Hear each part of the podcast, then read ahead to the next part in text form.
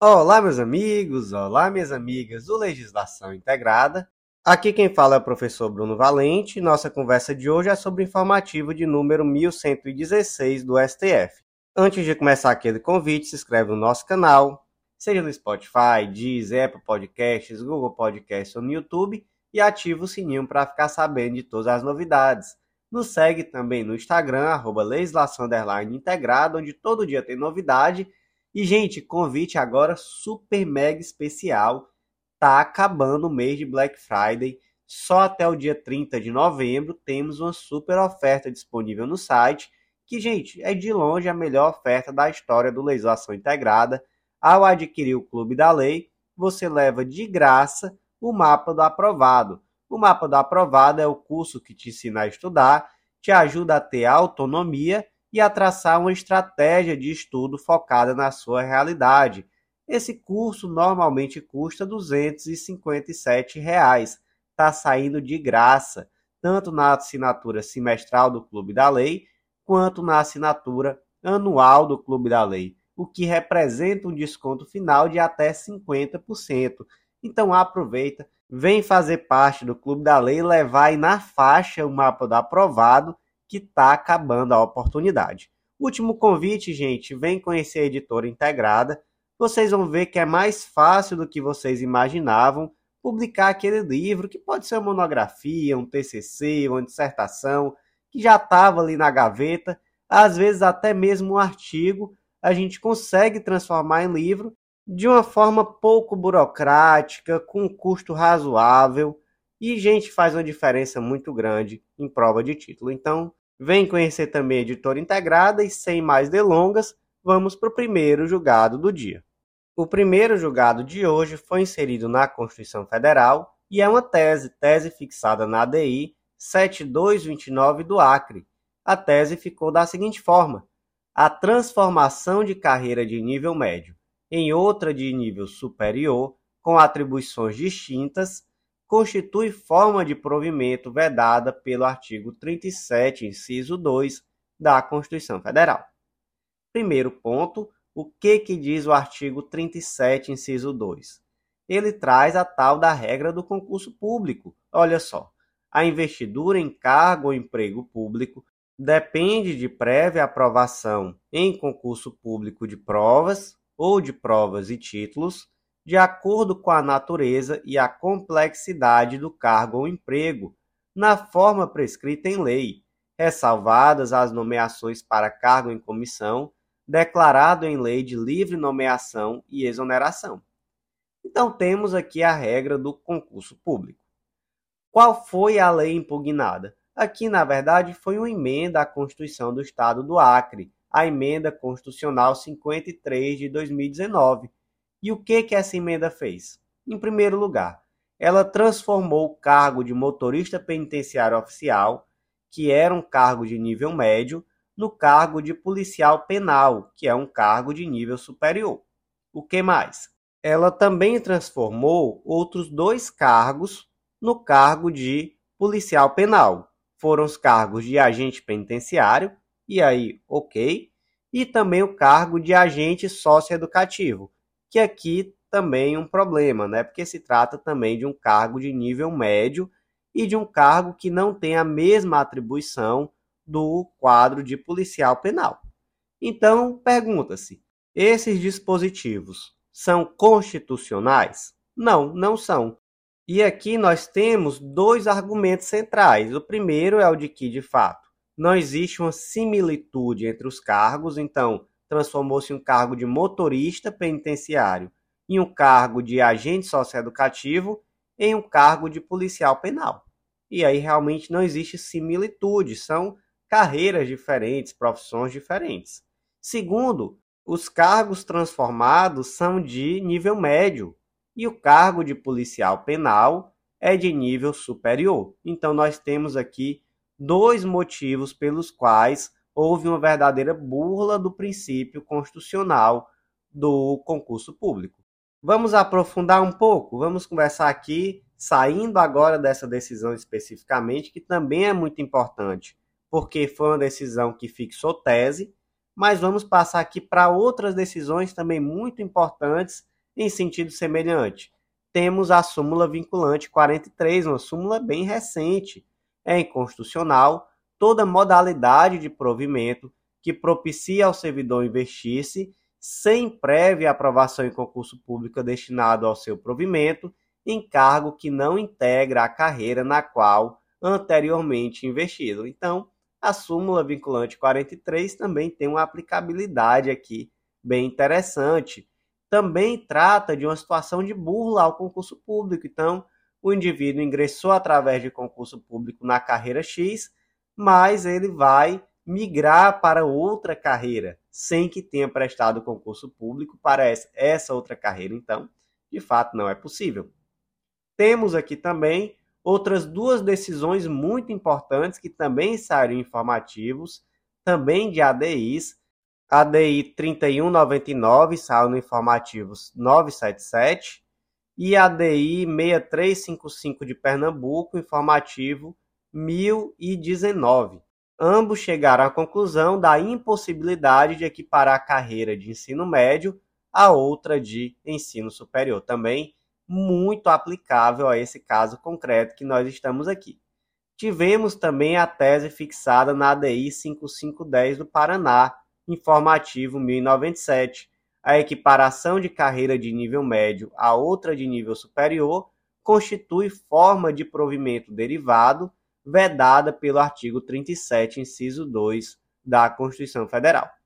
E por último, para fechar aqui, uma decisão no RE 602793, lá do ano de 2010, da segunda turma do STF, a ascensão profissional não pode propiciar o acesso ou ascensão a cargo de carreira diversa daquela para a qual o servidor ingressou no concurso público. Então, também tem aqui uma certa aplicação, né, ainda que indiretamente. Como é que ficou a tese fixada aqui na ADI 7229 do Acre? a transformação de carreira de nível médio em outra de nível superior, com atribuições distintas, constitui forma de provimento derivado vedada pelo artigo 37, inciso 2 da Constituição Federal. Próximo julgado do dia foi inserido na Constituição Federal, destaque da seguinte forma: é constitucional, pois não viola o princípio do Pacto Federativo e as regras do sistema de repartição de competência, norma estadual que cria modelo simplificado de licenciamento ambiental para regularização de atividades ou empreendimentos em instalação ou funcionamento e para atividades de baixo e médio potencial poluidor.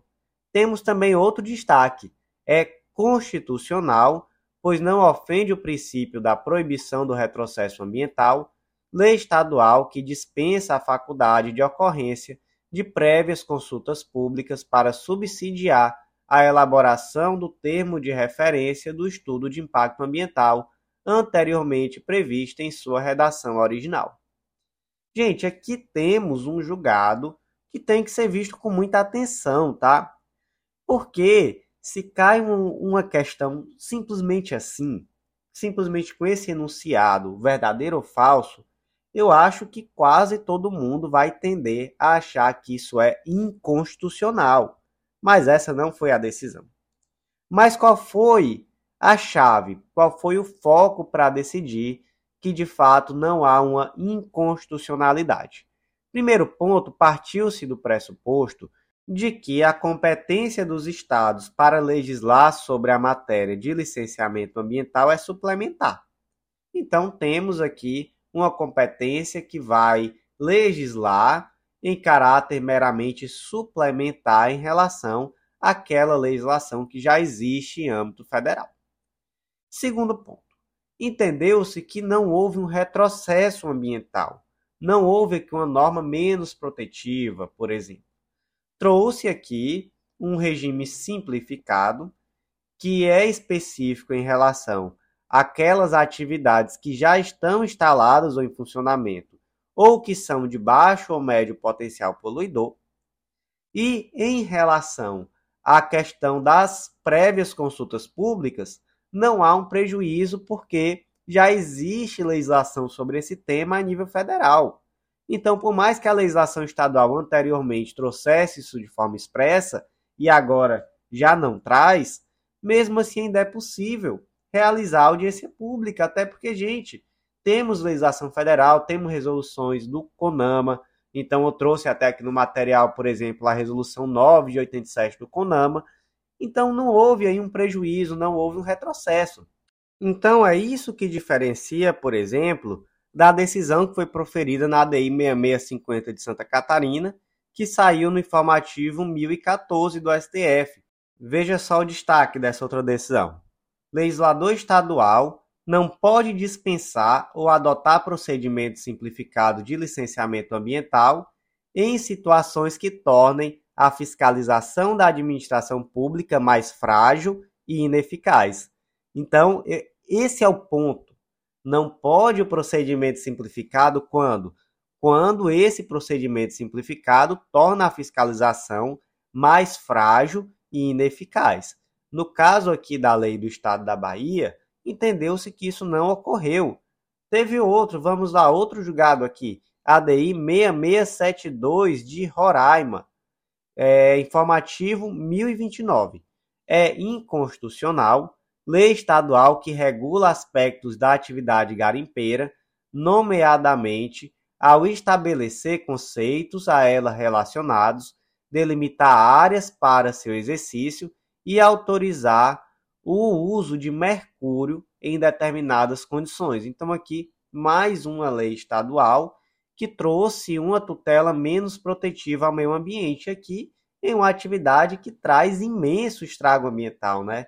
Temos aqui a atividade garimpeira, que é uma atividade que de fato polui bastante. Então, realmente aqui já não tem como se falar em uma lei que vai abrandar. Mas no caso concreto específico, o STF meio que fez um distinguish, né, em relação àquela decisão lá da ADI 6650 de Santa Catarina, que foi a que eu li anteriormente. Por quê? Porque entendeu que nesse caso concreto esse regime simplificado não tornou a fiscalização mais frágil e ineficaz. Então, muito cuidado.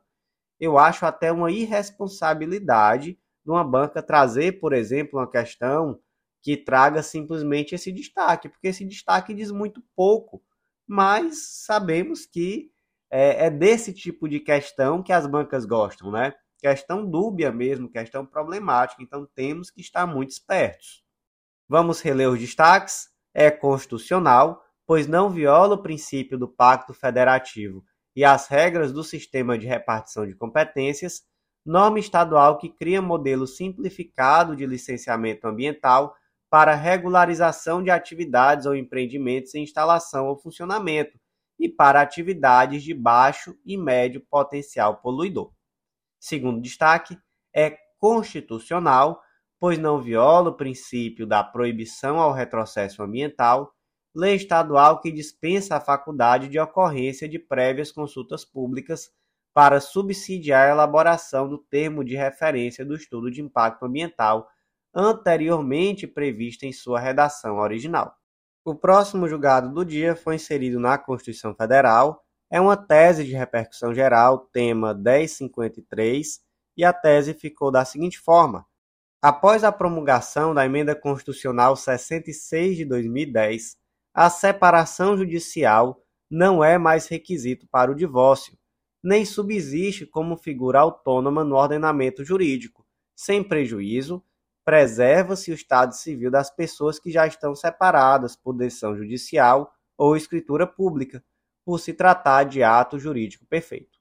Gente, decisão importantíssima importantíssima mesmo.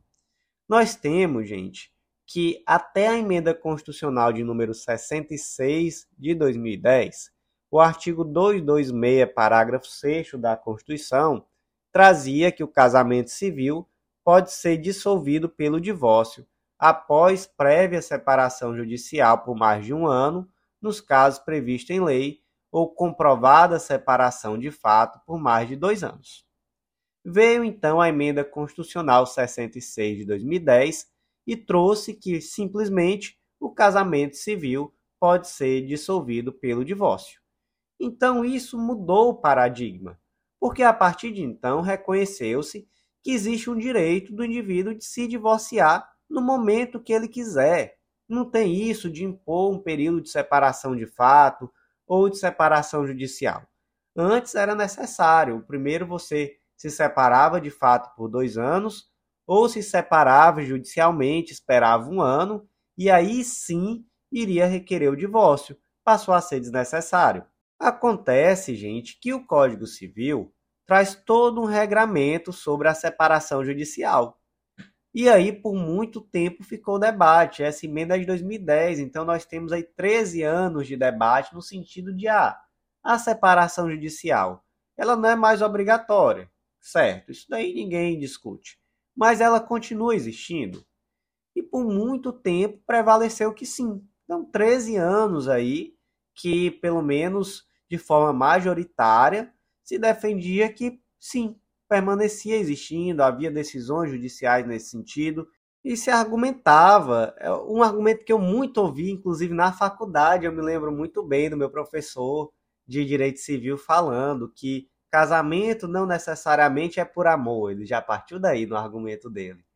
E que muitas vezes a pessoa que está casada, ela não quer se divorciar por questões patrimoniais e encontra na separação judicial um meio termo, porque a partir do momento em que ocorre a separação judicial, aqueles deveres de fidelidade recíproca e etc. deixam de existir, ainda que a fidelidade recíproca seja algo que vai muito além de uma previsão legal, não é? é eu não conheço ninguém que deixou de trair porque está na lei dizendo que não pode. Eu acho que está muito mais na esfera moral, está longe de ser algo que a esfera legislativa tem impacto na vida real. Mas beleza. E aí, por muito tempo se entendeu que, olha, não é mais obrigatório se separar para se divorciar. Mas a pessoa pode optar por simplesmente se separar, sem divórcio. E isso perdurou. Mas a partir de agora, houve a fixação de uma tese, tese vinculante, no sentido de que não existe mais separação judicial no direito brasileiro, salvo aquelas pessoas que já estão separadas judicialmente. E aí temos né, uma situação de ato jurídico perfeito. Mas ninguém pode se separar daqui para frente. A pessoa se divorcia ou não se divorcia. Então a decisão foi bem nesse sentido. Não subsiste no direito brasileiro a separação judicial, quer como requisito para o divórcio, quer como uma figura autônoma no ordenamento jurídico. Então, muito importante, atualizem aí seus materiais, já atualizamos o Código Civil, já atualizamos a Constituição Federal, porque essa decisão realmente é importantíssima. Como é que ficou a tese? Após a promulgação da Emenda Constitucional 66 de 2010, a separação judicial não é mais requisito para o divórcio, nem subsiste como figura autônoma no ordenamento jurídico, sem prejuízo, preserva-se o estado civil das pessoas já separadas por decisão judicial ou escritura pública, por se tratar de ato jurídico perfeito. O próximo julgado do dia foi inserido na Constituição Federal, destaque da seguinte forma: é formalmente inconstitucional por não observar a exigência da reserva de lei complementar, lei ordinária estadual aprovada na vigência da atual ordem constitucional, que organiza e disciplina as atribuições e regulamenta o estatuto dos respectivos membros do Ministério Público. Temos outro destaque também: é materialmente inconstitucional por violar a condição incompatível com disposto no artigo 128, parágrafo 5 inciso 2, a linha D da Constituição Federal, combinado com o artigo 29, parágrafo 3 do ADCT, norma estadual que permite a integração de membro do Ministério Público em comissão de sindicância ou processo administrativo estranho ao órgão ministerial mediante autorização do Procurador-Geral de Justiça, ouvido o Conselho Superior do Ministério Público. Vamos lá, gente, vamos por partes. Tratamos aqui da Lei número 6536 de 73 do Estado do Rio Grande do Sul.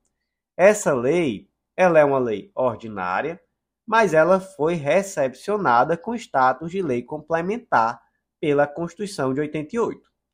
Acontece que a lei número 11722 de 2002, então já bem posterior à Constituição de 88, é uma lei ordinária e veio alterar o texto da lei 6536. Pode? Gente, não pode. Não pode, porque veja só, a lei 6536 foi recepcionada com status de lei complementar. Ah, mas é uma lei ordinária. Não importa, ela foi recepcionada como lei complementar. Ela só pode ser alterada por lei complementar. Então, formalmente, a Lei 11722 de 2002 do Estado do Rio Grande do Sul já é inconstitucional. Ela trata sobre o que, professor? Não importa, nem precisa, é formalmente inconstitucional. Mas, materialmente, também é inconstitucional. Por quê? Porque ela traz a possibilidade do membro da carreira do Ministério Público participar de comissão de sindicância ou de processo administrativo que não integra o Ministério Público. Então, estranho a carreira. É necessário, nesse caso, uma autorização do Procurador-Geral de Justiça e que seja ouvido o Conselho Superior do Ministério Público. Mas, mesmo assim, apesar dessa condicionante, temos aqui a possibilidade de exercer função que é estranha ao cargo de Ministério Público. E, gente, qual é a regra? A regra é que o Ministério Público, ele só pode, ou melhor, o membro do Ministério Público, ele só pode exercer uma função de magistério além da função dele de membro do Ministério Público. Ele não pode exercer outra função pública. Está lá no artigo 128, parágrafo 5 inciso 2, a linha D. E aí nós temos também um outro detalhe, né? Quando a Constituição Federal de 88 foi promulgada, veio uma regra de transição lá no artigo 29, parágrafo 3 da DCT, que determinou que aquele indivíduo que já era membro do Ministério Público, ele pode optar pelo regime anterior no que diz respeito às garantias e vantagens, ou ele pode optar pelo novo regime. Então, nós temos aqui uma única peculiaridade é a desse indivíduo que já era membro do Ministério Público antes da Constituição de 88 e optou por manter o seu regime jurídico anterior à Constituição de 1988. Aí, em relação a essa pessoa, bem específica, ok. Mas quem entrou na carreira depois de 88 ou optou pelo regime jurídico novo, essa pessoa ela não poderá exercer uma função que é estranha ao Ministério Público. Então vamos lá, como é que ficou aqui, como é que ficaram aqui, melhor dizendo, os dois destaques. É formalmente inconstitucional por não observar a exigência de reserva de lei complementar, lei ordinária estadual aprovada na vigência da atual ordem constitucional, que organiza e disciplina as atribuições e regulamenta o estatuto dos respectivos membros do Ministério Público. Segundo destaque, é materialmente inconstitucional por configurar a condição incompatível com o disposto no artigo 128, parágrafo 5 inciso 2, a linha D da Constituição de 88, combinado com o artigo 29, parágrafo 3 da DCT, norma estadual que permite a integração de membro do Ministério Público em comissão de sindicância ou processo administrativo estranho ao órgão ministerial, mediante autorização do Procurador-Geral de Justiça ouvido o Conselho Superior do Ministério Público.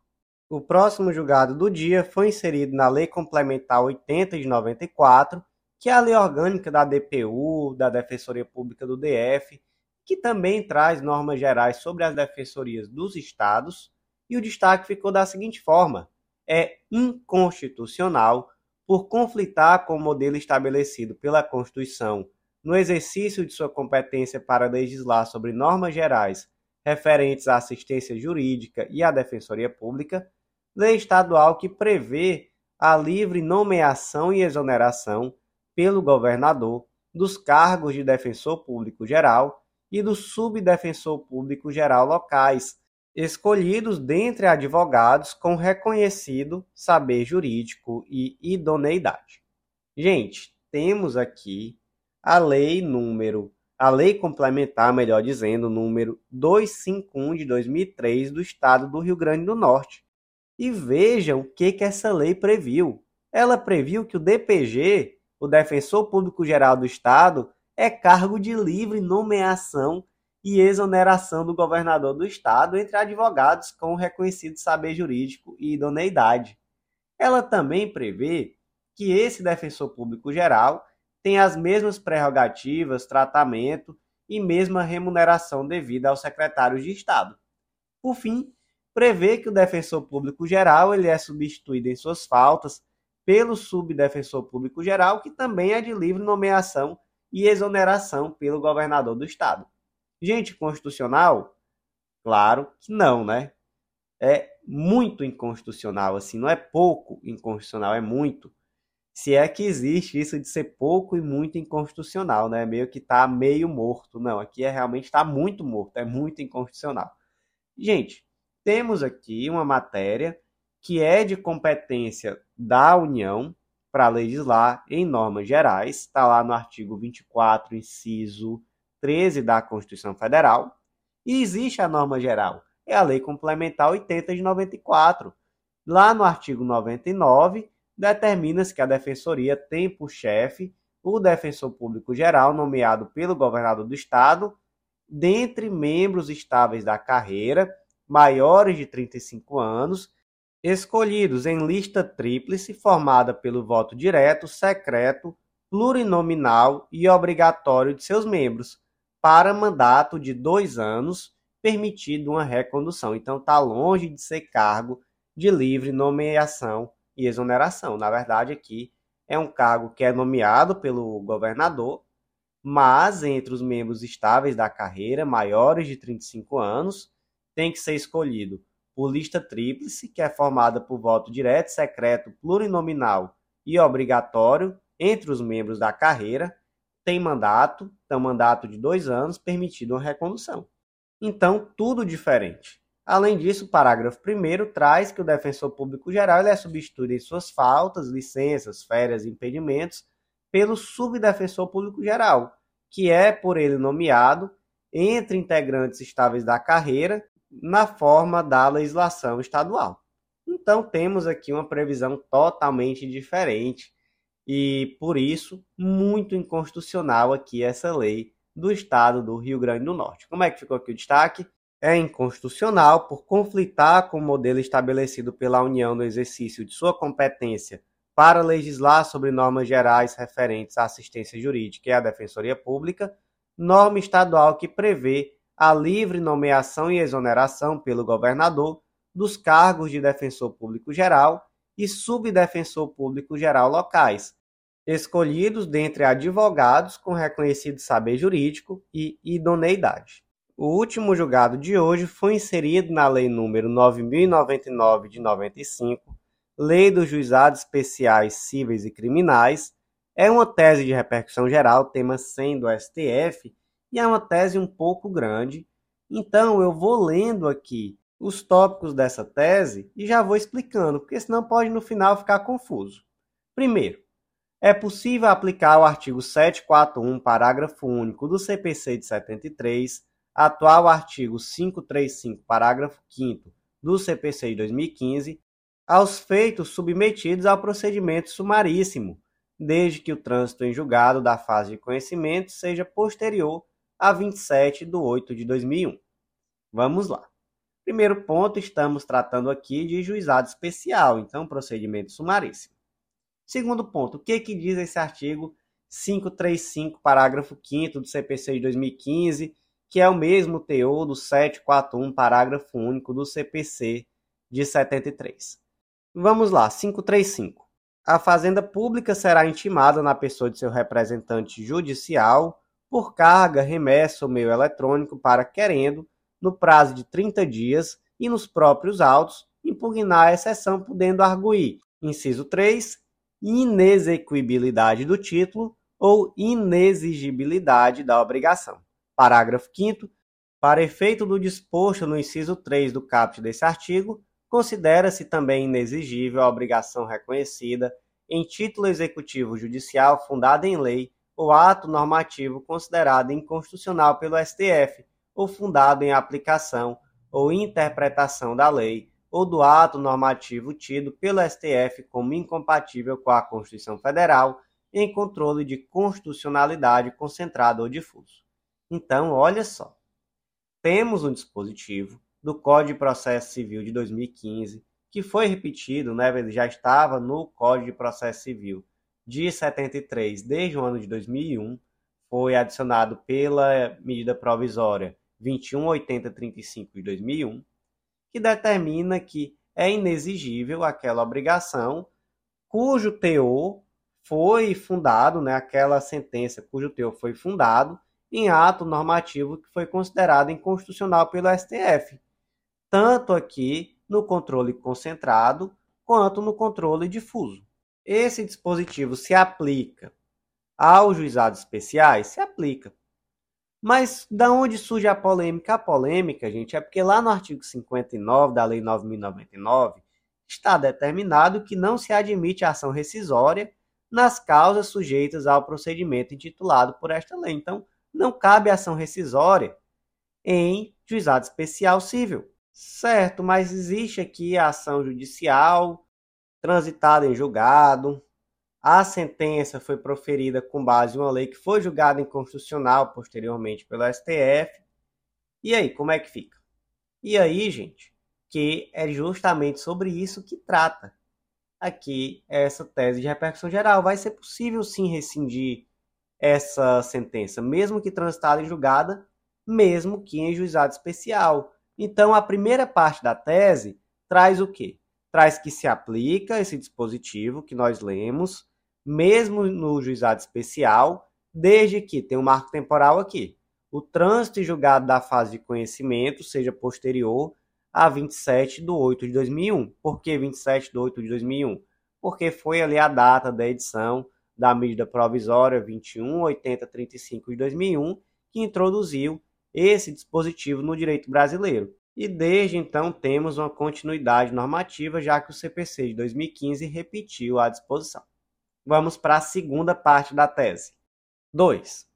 É admissível a invocação como fundamento da inexigibilidade de seu título judicial fundado em aplicação ou interpretação tida como incompatível com a Constituição, quando houver pronunciamento jurisdicional contrário ao decidido pelo plenário do STF, seja no controle difuso, seja no controle concentrado de constitucionalidade.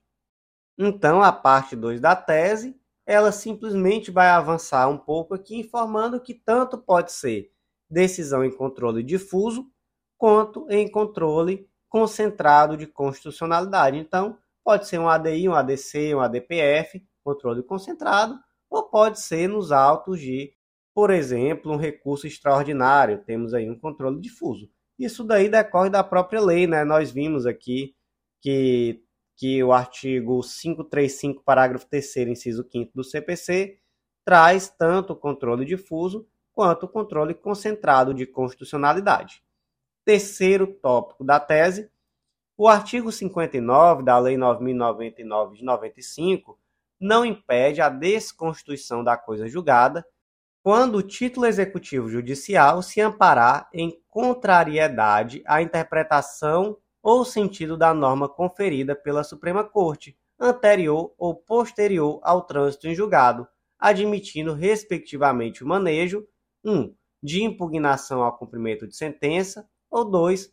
de simples petição a ser apresentada em prazo equivalente ao da ação rescisória. Então, vamos lá duas situações. Não cabe ação rescisória da lei 9.099 de 95. Não cabe, de fato, no âmbito da Lei 9.099 de 95, nos juizados especiais, não cabe ação rescisória. Isso daí, letra da lei. Certo. Então, eu tenho uma situação como essa, professor, o que, que eu faço? Você pode impugnar o cumprimento de sentença, e aí você traz a impugnação de que se trata de um título inexigível, está lá no artigo 535, parágrafo 5 do CPC, ou então não dá, né? Já passou o tempo aqui da impugnação a cumprimento de sentença. O que, é que se pode fazer? No mesmo prazo da ação rescisória, você pode apresentar uma simples petição requerendo a desconstituição da coisa julgada. Então não é uma ação rescisória, já que temos aqui a simplicidade, trata-se de juizado especial, mas se pode aqui apresentar uma simples petição e o prazo é o mesmo da ação rescisória. Gente, decisão importante, tá? E muito interessante. E muito interessante. Eu acredito que é de fato aqui uma ação que traz uma simplicidade para o rito da Lei 9.099 de 95, sem comprometer a ampla defesa, que eu acho que esse que isso é o difícil, não é? É nisso que muitas vezes a Lei 9.099 peca. Meus queridos, um convite super especial. Rapidamente, estamos na última semana de Black Friday, vai só até o dia 30 de novembro. Aproveita, gente. Aproveita porque é de verdade a melhor oferta da história do Legislação Integrada. E dia 1 de dezembro acabou, tá? Dia 1 de dezembro volta para a programação normal. Não tem mais isso do mapa do aprovado de graça na compra do Clube da Lei. Então aproveita, vem fazer parte porque, olha, a experiência de utilizar o Clube da Lei é muito melhor quando você também fez o curso Mapa do Aprovado, porque ele, acima de tudo, ensina a organizar os teus estudos, traçar estratégias e, dentre as estratégias, traz de uma forma muito clara a melhor forma de usar o Clube da Lei. Então, tem uma simbiose muito legal.